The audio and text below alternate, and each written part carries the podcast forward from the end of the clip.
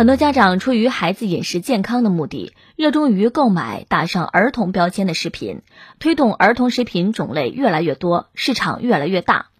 儿童食品价格比同类食品高出不少，有些家庭购买儿童食品的支出已经占到家庭食品支出的一半以上。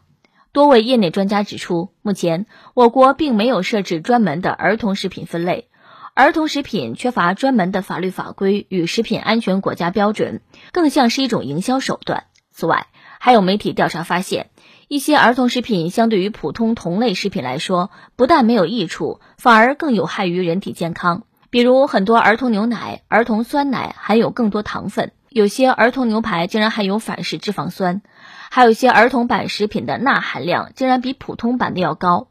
对于这类高糖高钠的食品，营养专家普遍表示不适合儿童食用。说到儿童食品，最典型的就是儿童酱油了，大伙儿都买过吗？如果家里有的话，可以看一看，那家伙的钠含量比普通酱油还要高呢。专家说。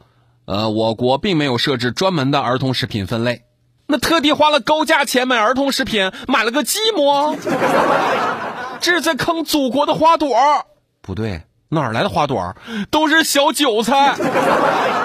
咱们听听网友们都是咋说的吧。爱的神经病二号说：“所谓的儿童牛排配料表长长几排字儿，多少添加剂？”爱的团子露馅了说。哎呀，如果在意这些，那么买东西不要只看这种标签了，还是要认真的看一看配料表的了。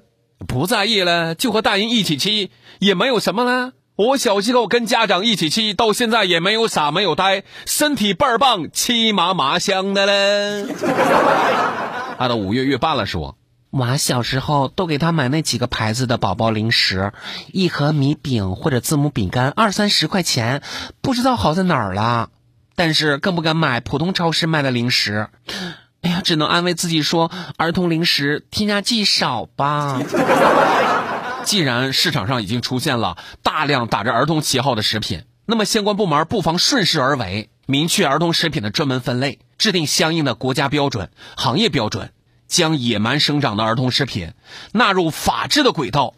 如此啊，让咱们消费者明明白白的购物，不要在货架前迷惑不已了。这都鼓励生三胎了，总得优生优育吧？配套得跟上啊！